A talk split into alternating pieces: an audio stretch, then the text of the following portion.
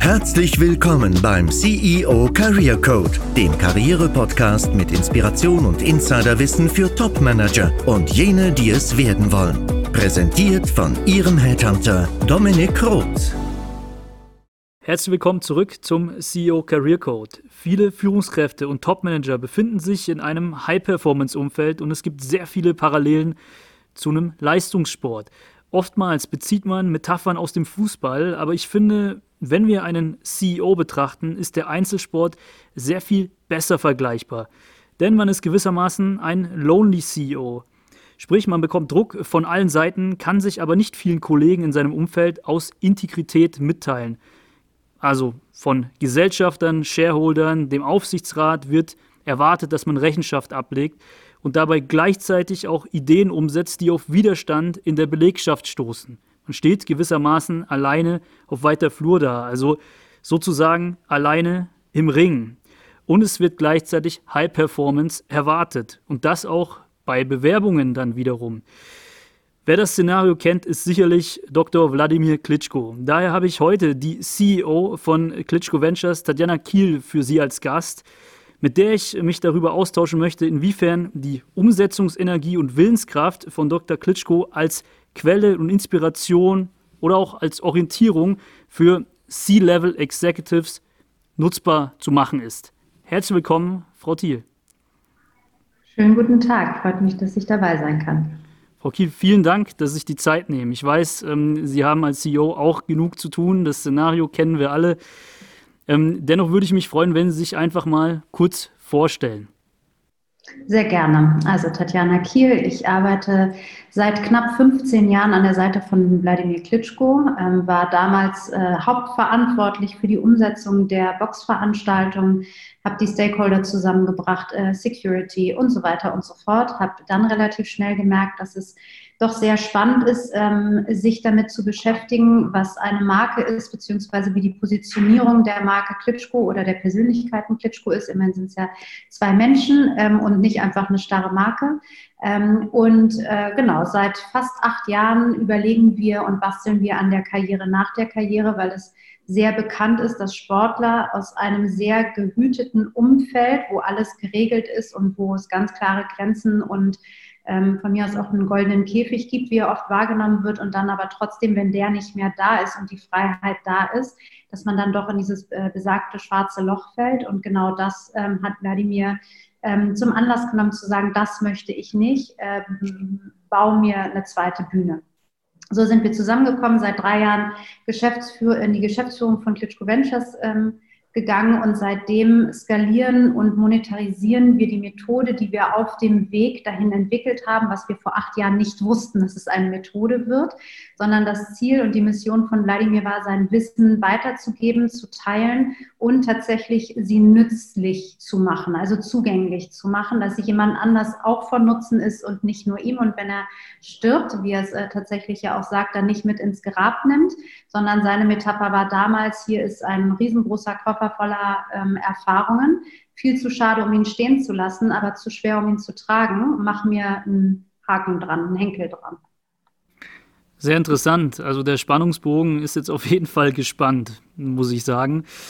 Ähm, das, was Sie gerade beschreiben, raus aus einem Umfeld, in dem sehr viel strukturiert wird, was sehr professionell sich auch gestaltet, dann hin zu Karriere nach der Karriere, kann man eigentlich auch vergleichen mit einem Bewerbungskontext. Denn ein CEO, der in einem bestehenden Strukturverhältnis ist, der sich dann wieder alleine auf weiter Flur fühlt, wenn er sich in der Bewerbungssituation ist, das denke ich ist ganz gut vergleichbar. Meinen Sie nicht auch? Na, definitiv. Ich glaube, dass die wichtigste Message ist, die wir gelernt haben, und das ist im Profisport natürlich nochmal anders, weil du im Profisport ähm, immer wieder das, äh, also weil die Erwartungen auch anders sind an dich selbst und auch an andere.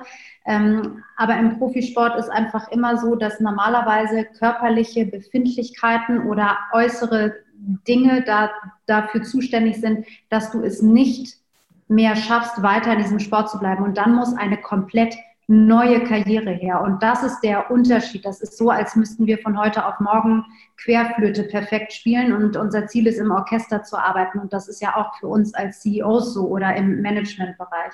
Und deswegen ist sozusagen die Frage, ähm, wie schaffen wir es? Und da gibt es eben, also vor allem Wladimir, der mich da sehr ähm, begeistert hat, wie schaffen wir es uns in den guten Zeiten so vorzubereiten, dass wir den Übergang haben und zwar nicht aus Druck, aus Zwang oder weil es irgendjemand fordert von uns und wir nicht mehr Herr der Lage sind. Und wie schaffen wir es uns da so darauf vorzubereiten, dass dieser Schritt dann auch automatisch kommt und von beiden Seiten dann auch, ich will jetzt gar nicht sagen gewollt ist, aber es klar ist, es gibt einen nächsten Schritt und den geht man dann gegebenenfalls auch eben gemeinsam und nicht getrennt und im Streit und im, ja, nicht miteinander, sagen wir mal so. Wie hat er sich darauf vorbereitet, mit Ihnen gemeinsam in der Zeit? Ähm, also es gab ja tatsächlich einen Kampf, wo nicht klar war, ob er danach weiterkämpfen kann aufgrund einer Verletzung. Und da ist ihm das erste Mal das bewusst geworden, dass die Karriere sehr endlich ist. Ne? Und äh, wir haben angefangen mit, wo wollen wir eigentlich hin? Also es gab, ähm, wir haben gesagt, wir wollen eben nicht, dass wenn die sportliche Karriere vorbei ist, wir dann erst anfangen, uns mit der zweiten Karriere Gedanken zu machen, sondern wir wollen es eigentlich parallel legen, so ein bisschen ähm, das Prinzip 80-20. Ne? Also wir fangen direkt an und umso weniger der Sport wird, umso klarer muss sein, wo wir eigentlich danach hinwollen. Es ist natürlich mitnichten so, dass man jetzt sagen kann, wir hatten eine komplett fertige Struktur, weil ganz viele Dinge, die intrinsisch waren, und das ist jetzt der Unterschied im Profisport, ähm, ich konnte ihn ja nicht immer fragen, wie hast du das jetzt gemacht? Was machst du da? Wie willst du das machen? Weil dann hat, hätte er sich viel zu sehr damit beschäftigt, schon mit der Zukunft und wäre nicht mehr im Hier und Jetzt im Boxen gewesen und damit auch nicht im Ringen und damit hätte er auch nicht gewinnen können, ne, weil er einfach gar nicht mehr ähm, dafür gebrannt hätte. So, das war schon sehr klar. Nichtsdestotrotz haben wir zum Beispiel Positionierungsarbeit gemacht. Wir haben überlegt, wofür stehst du wirklich? Und es war immer Brain and Power. Es war immer körperliche und mentale Kraft. Und es war immer, ähm, das war sozusagen der Kern. Und die Werte waren immer ABKK hat er sie damals genannt, Ab, ähm, Ausdauer, Beweglichkeit, Koordination, Konzentration. Und das war für mich, als wir dann gesagt haben, ich glaube, es muss eine Brücke her. Ich glaube, wenn du wirklich Wissen weitergeben willst, du bist so ein High-Performer, die Leute haben Angst davor zu denken, sie müssten selbst Boxweltmeister werden, um da mitzuhalten. Und die Frage ist, wie können wir die Brücke bauen? Und das wurde dann eben die Methode. Und das war sozusagen aber der für uns dann ganz klar die sechs Punkte, also der Kern mit körperlich und, und ähm, geistige Leistungsfähigkeit, also diese Dualität aus Körper und Geist und mit äh, Ausdauer, Beweglichkeit, Koordination und Konzentration. Das war sozusagen die Vorgabe der Methode und daraus ist dann FACE geworden, also Focus, Agility, Coordination und Endurance und damit Face the Challenge, also stell dich ähm, den Themen direkt, bevor sie zu einer Kröte werden, so wie wir es kennen. Ne? Jeden Morgen Eat the Frog, sowas kennen wir tatsächlich nicht, weil wir es gar nicht erst zu einem Frosch werden lassen, sondern ähm, direkt angehen, die Themen, die anzugehen sind und auch angegangen werden können. Sehr interessant, mit mal ein ähm, von mir sehr geschätzter Unternehmer gesagt, Herr Roth, jedes Problem war mal ein kleines Problem. Und ich glaube, darum geht es. Ähm, Probleme vielleicht schon zu erkennen, aber sich davon auch nicht einschüchtern zu lassen, sie in den Alltag zu integrieren. Was Sie gerade beschrieben haben, das erinnert mich auch an ein Szenario und einen Tipp, den ich immer gebe bei CEOs, wenn sie in der Neuorientierung sind, dass man seinen Sweet Spot findet, gemäß seines Track Records. Also sehr viele englische Begriffe, aber im Endeffekt geht es darum, was hat mich erfolgreich gemacht und zwar erfolgreich gemacht in der Rolle zuvor und wie ist das übertragbar auf andere Umfelder, auf andere Unternehmen und das sehr faktenbasiert zu tun. Und das kann man auch schon tun, wie Sie sagen, 80-20, während man merkt, naja, mein Vertrag läuft jetzt vielleicht ähm, in einem halben Jahr schon aus. Wird der verlängert? Will ich hier überhaupt bleiben? Ist vielleicht auch meine Mission erfüllt soweit? Und dass ich mir dann wieder diesen Sweet Spot zur Hand nehme, dieses Dokument letztlich immer weiter mich begleite. Finde ich ganz interessant, dass ähm, es bei Ihnen auch sich so ereignet hat. Jetzt haben Sie ja auch schon die Methode angesprochen, die Sie entwickelt haben. Darüber würde ich schon gern mehr erfahren. Das ist ja Face the Challenge. Das ist ja auch ein Akronym für etwas. Können Sie uns da mal kurz eine Einführung geben? Mhm, genau, wie ich gesagt habe, ist Focus, Agility, äh, Agility, Coordination und Endurance, also Ausdauer auf Englisch, FACE. ähm, und mündet in Willenskraft. Und ähm, das ist, glaube ich, auch nochmal ganz wichtig in diesem Bezug in, in, von diesen CEOs und von dem Level, von dem Sie reden, wird in Deutschland Willenskraft immer wieder völlig missinterpretiert. Man denkt, es geht darum, dass ich einen dicken Kopf brauche, um durch eine dicke Wand zu kommen und im besten Falle noch gegen andere, äh, Entschuldigung, sehr oft weiße Männer. Ähm, und genau das ist eben nicht der Fall oder darum geht es nicht, sondern Willpower aus dem Englischen übersetzt heißt Umsetzungsenergie. Das haben Sie einleitend auch so schön gesagt. Es geht darum, für sich und zwar nur für sich die bewegende Kraft zu sein und zu werden, indem man sich nämlich genau diesen, ob es jetzt Sweet Spot ist oder ob man sagt, ich habe jetzt irgendwie ein neues Ziel, ich weiß, wo meine Stärken und Schwächen sind, ich weiß, wo ich sie vielleicht auch besser einsetzen kann, ich weiß, was mir Energie gibt und was, ist, was sie mir nimmt, äh, nicht stehen zu bleiben, sondern diesen nächsten Schritt einfach los, also loszulaufen. Und das geht natürlich nur, wenn man einen Plan hat. Also wir Deutschen neigen dazu, aber ich glaube auch andere Nationalitäten, aber mir fällt es bei den Deutschen immer besonders auf, dass sie sagen, es ist so unsexy, darüber zu reden, was die Vorbereitung war. Es ist so viel toller, nur das Ende zu feiern. Ne? Aber das Ende, wenn es erfolgreich war, das hat ja einen Sinn, warum es erfolgreich war. Und es gab Höhen und Tiefen und es gab Misserfolge zwischendurch. Und wir haben es geschafft, diese Hürden irgendwie mit einzubauen. Und wir haben ähm, sehr dafür gekämpft. Wenn wir nicht dafür gekämpft hätten, wäre dieser Sieg am Ende oder der, das Erreichen des Ziels überhaupt gar nicht möglich. Und ich glaube, da müssen wir mehr hin, weil das ganz viel mit dem Thema Resilienz zu tun hat. Und das müssen wir unseren Kindern und natürlich aber auch den Mitarbeitern mitgeben.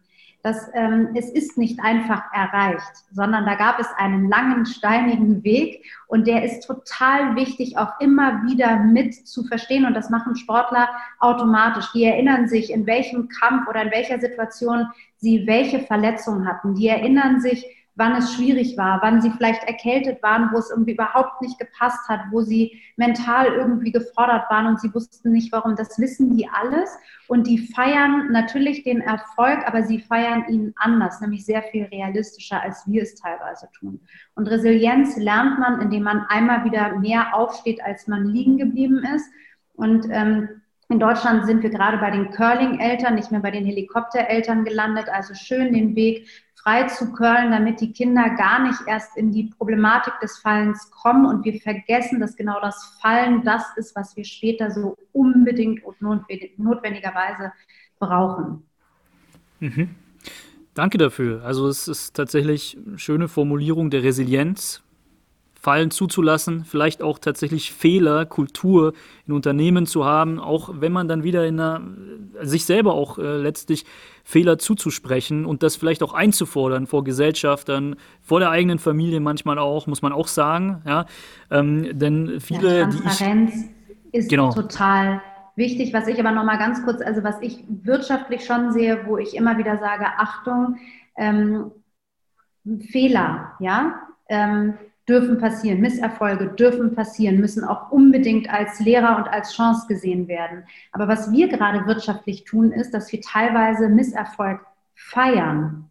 Ein Sportler würde Misserfolg niemals feiern, sondern er nimmt ihn hin, arbeitet an sich, arbeitet an der Situation, zieht seine Konsequenzen und macht dann weiter und nutzt es, wie gesagt, als Chance oder als Lehrer, aber nicht als, oh ja, was Besseres hätte mir nicht passieren können. Das wird er nicht tun. Und das ist, glaube ich, total wichtig, dass man das auch wirklich in dem Kontext auch immer wieder klar für sich hat und für sich auch so offen, wie soll ich sagen, beleuchtet. Ne? Also jetzt nur weil alle Welt sagen, lass uns mal die Fehlerkultur ähm, äh, schönreden. Also da, schönreden ist es definitiv nicht. So, mhm. Sorry, ich habe Sie aber unterbrochen. Okay, ja, dann müssen wir über den Begriff. Alles gut, verstehe ich. Dann müssen wir über den Begriff der Fehlerkultur auch sprechen. Also Fehlerkultur bedeutet nicht, Fehler zu verherrlichen ja, und ähm, für sich als äh, Fehler zu akzeptieren und so war es halt, sondern daraus zu lernen. Das ist Teil einer Fehlerkultur. Richtig.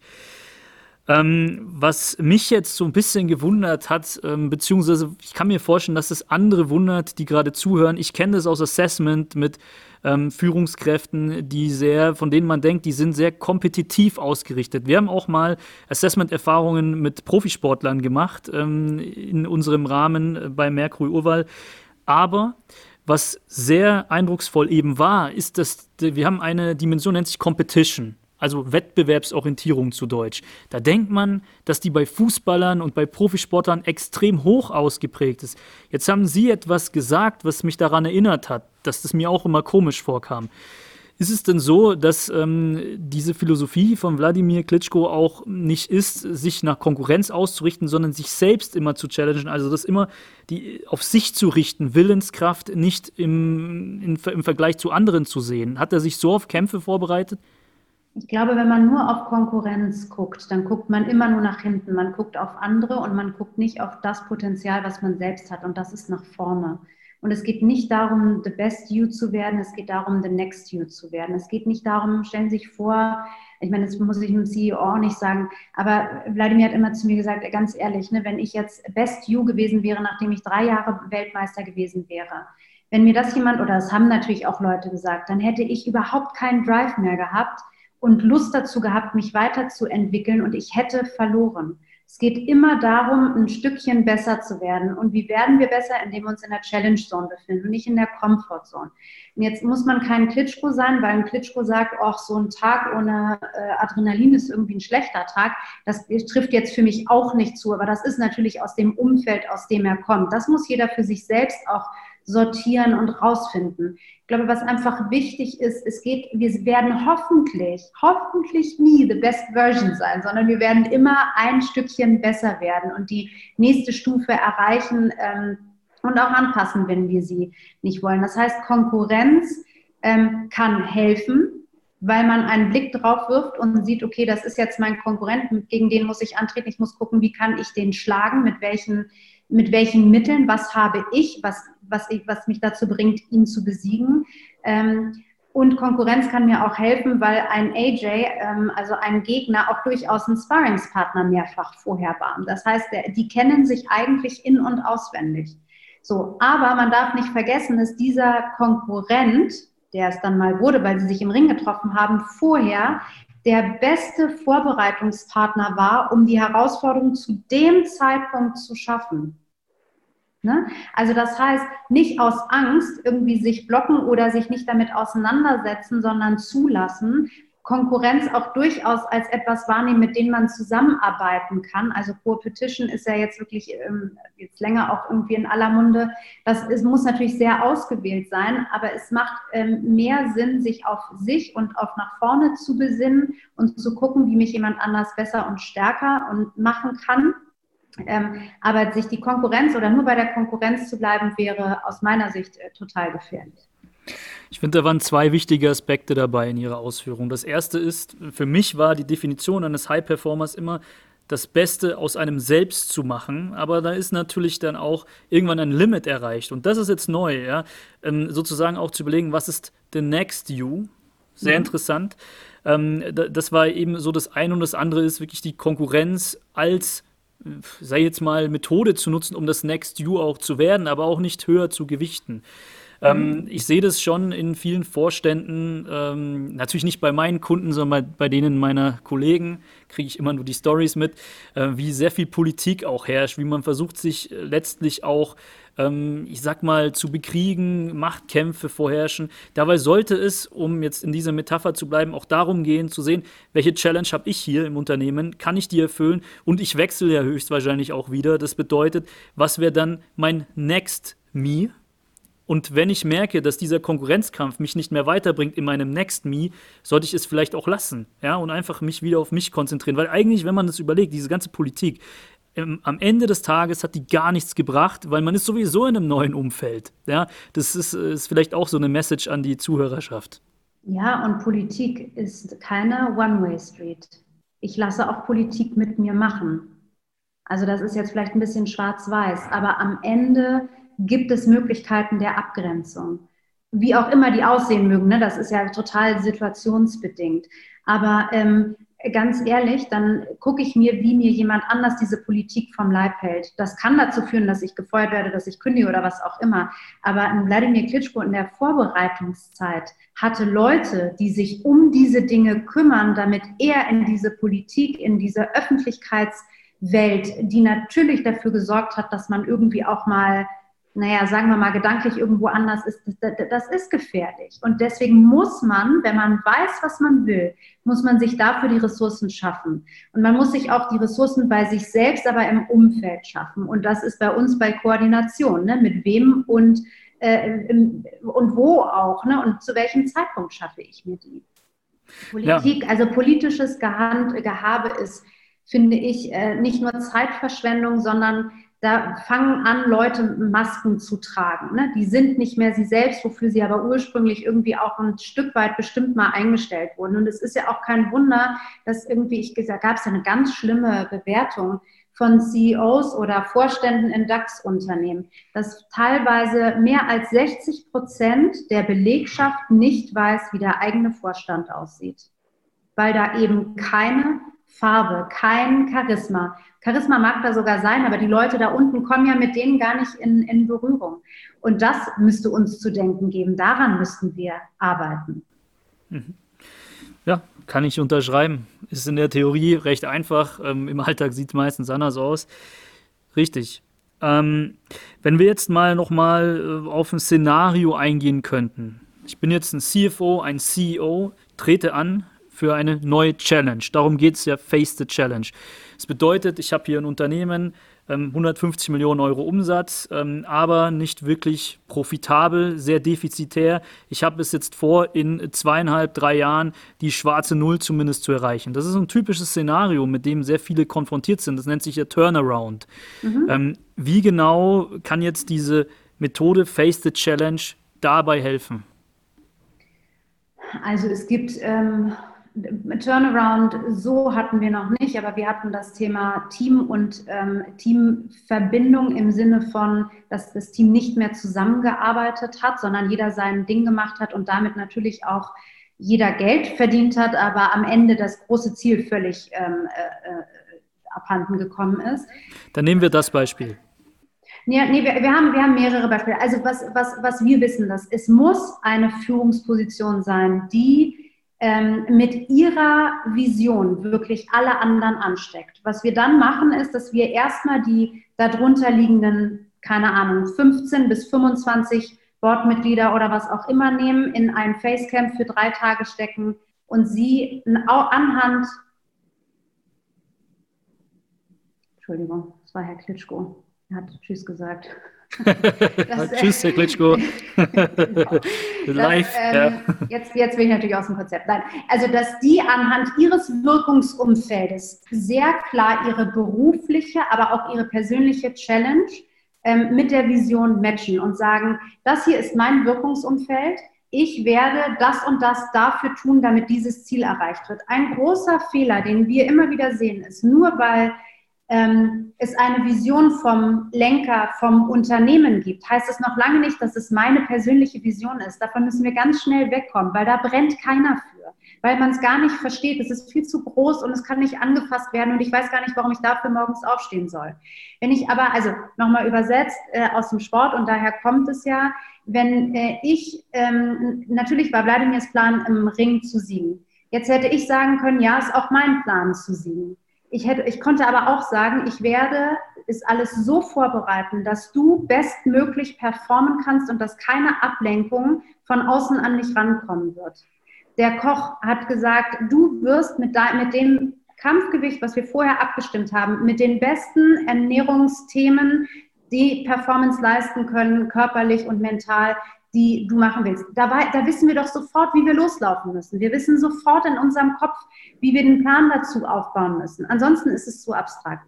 So, mit diesem Team ähm, erarbeitet man auch den gesamten Plan, auch den Plan mit den Teams. Also wie gebe ich es jetzt weiter? Weil die größte Leadership-Methodik aus meiner Sicht ist, wenn ich als Leader meinen Leuten sehr klar sage, was mein Ziel ist und dafür brenne, klar, und die dann aber in ihrem Wirkungsumfeld ihre Ziele und ihre Vision entwickeln lasse und ihnen damit auch ein bisschen ein Stück weit Freiheit zu geben, auszuprobieren, aber loszurennen, aber zu brennen. Ja, so. Das ist sozusagen der erste Teil. Wir haben dann relativ schnell, so drei, vier Wochen später, meistens, ähm, wir haben es mal Challenge Conference genannt, also eine eine Location, wo man drei Tage hat, wo man 150 Top-Manager darunter hat, mit denen man dann genau Ähnliches tut, aber in den Silos bleibt und aus den Silos wieder ausbricht, indem man nämlich ähm, dann nochmal austauscht. Wie macht ihr das? Und das ist natürlich pro Silo komplett anders. Also da sind dann, keine Ahnung, 10, 11 Mentoren, die jeder ein Silo haben und jeder Mentor muss den Bereich kennen. Wenn du einen CFO ähm, äh, die CFO-Abteilung hast, dann muss ein Mentor in der Lage sein oder hat es im besten Falle schon mal von uns selbst, äh, war selbst schon mal in der Situation, damit er weiß, was er da predigt und auch wirklich auf die Themen eingehen kann. So, das wird dann am Ende präsentiert und normalerweise ist, ähm, ist da schon, also die fangen ja an, morgens um sechs Sport zu machen, gemeinsam, 150 Leute, Corona jetzt mal ausgenommen. Das Teamgefühl, was da passiert, und zwar nicht, weil der Sport gegeneinander ist, sondern miteinander. Es ist nicht, oh, mal gucken, wer hier der Beste ist, sondern jeder gerät an seine Grenzen. Dafür kann ich garantieren. Und die Frage ist, wie weit geht meine Grenze und wie kann mich der andere gerade unterstützen? Also da passiert ganz viel zum Teamgefüge. Und danach sind wir dann durch Corona ähm, mit den Abteilungen danach online sozusagen weitergegangen und haben es dann immer in All-Hands-Meetings und so weiter tiefer in die Organisation ähm, reingeführt. Und das kann schon mal sein, dass man nur einmal die Woche gemeinsam Sport macht. Und wenn man weiß, dass man einen wahnsinnig wichtigen Termin hat, dann sollte man wahrscheinlich ein, äh, eine Fokusstunde machen, weil auch der Sport und das Essen darauf angepasst ist. Es, ich brauche etwas anderes zu essen, ich brauche anderen Sport. Wenn ich am nächsten Tag eine Diskussion habe ähm, über mein Gehalt oder also eine schwierige, ein schwieriges ähm, Meeting, was eine Stunde geht, oder wenn ich acht Stunden Workshop habe, wo ich äh, komplett gelöchert werde. Und das ist im Zweifel übrigens beides mal ähm, kein Fleisch und auch äh, kein Rotwein, was ähm, in einigen Positionen doch für durchaus Irritationen führt. Ne? Man kann so viel mit unseren Lebensmitteln machen, um uns in, in situationsgerecht zu ernähren, äh, anstatt uns mit irgendwelchen anderen Dingen vollzupumpen. Ja, vielen Dank. Also das wäre so die Methode im, im Workshop-Charakter, die Sie auch anbieten. Denke ist auch, ohne dass man jetzt äh, diese Dienstleistung braucht, ganz gut übertragbar auf den Kontext. Also was schon interessant ist, wenn man, denke ich, seinen Kompetenzbereich ganz gut abgliedern kann. Ja? Wenn man einfach sagt, das ist jetzt meine Aufgabe, das ist deine, dann entsteht wieder ein Teamgedanke. Wenn es aber nicht Klarheit in der Organisation gibt, ja, ist, ist äh, CRM beispielsweise besser aufgehängt bei einem CFO, weil es datenanalytischer Natur ist, oder bei einem CEO, weil es einfach ein Sales-Vehikel ist, dann entsteht natürlich wieder Politik. Und ich glaube, das muss anfangs sehr klar konturiert werden. Und das ist auch der Tipp, den ich immer ähm, vielen CEOs im Onboarding gebe. Der Kompetenzbereich muss erstmal klar abgegliedert sein. Nicht, was du machst, ja, sondern erstmal, was alle anderen zu tun haben. Und das, was dann übrig bleibt, das solltest du bei dir auch behalten. Da sollte nicht mehr drüber diskutiert werden. Das fand ich jetzt auch ganz interessant.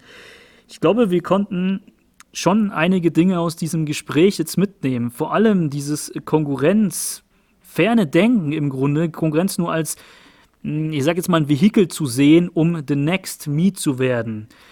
Ähm, und eben zu Anfangs angesprochen, schon während der Karriere, die Karriere danach zu planen, basierend darauf, was ist der eigene Track Record. Ähm, sollte Inspiration sein und ich denke, das ist uns gut gelungen. Auf jeden Fall über LinkedIn äh, und natürlich auch über klitschko-ventures.com. Okay. Gut. Können wir gerne verlinken, wenn Sie so möchten. Sehr gerne. Ich danke vielmals für die Inspiration aus dem Sportbereich ähm, und ich denke, wir haben alle einen guten Eindruck von Ihnen gewonnen. Vielen Dank fürs Gespräch. Bis dahin. Tschüss. Bis dahin. Tschüss.